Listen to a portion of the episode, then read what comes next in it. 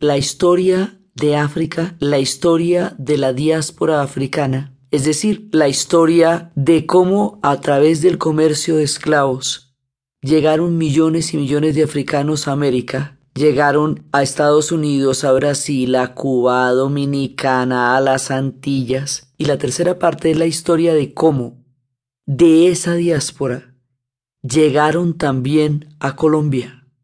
Y eso constituye una parte fundamental de nuestra identidad afrocolombia, del resultado de esta travesía histórica, de la tragedia, del dolor, de la espiritualidad, viene una parte fundamental de nuestras raíces.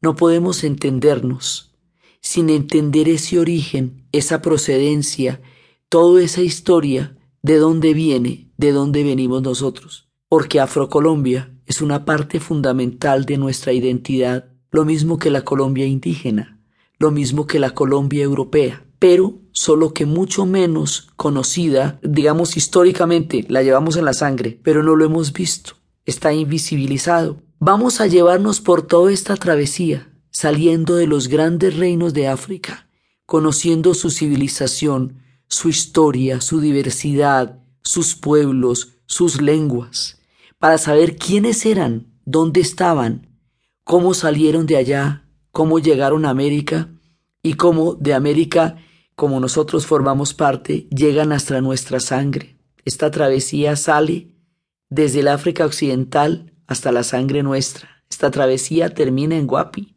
y en San Andrés y va a terminar en Quibdó y en Palenque, pero arranca desde los orígenes del hombre, porque los orígenes del hombre son en África, porque el esqueleto negro de Kenia, porque los esqueletos encontrados en los lagos de Chad nos indican que el hombre como especie se originó en el África. Entonces esta travesía comienza en la historia de los homínidos, porque es de allá desde donde venimos y allá donde se encuentran las pruebas de nuestra existencia en nuestro paso por la tierra, pero va a empezar en todas las culturas africanas.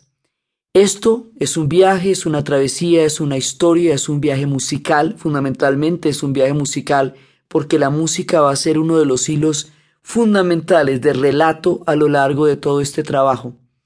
Pero también es un viaje espiritual, también es una historia de vida, porque llegar al África a mí me cambió la vida. La canción que estábamos escuchando al principio es de un cantante maliense que se llama Habib Koité. Por Habib Koité llegué yo al África porque fue con esa canción que yo quise escuchar y conocer la tierra donde se producía esa melodía tan hermosa, tan maravillosa, que siempre me ha estremecido el corazón. Llegué por primera vez en el año 2008 a Burkina Faso. Y cuando llegué a Ouagadougou, lo primero que sentí era que no estaba de ninguna manera en una tierra extraña. Sentí que comíamos lo mismo al ver las tajadas de plátano frito en el desayuno.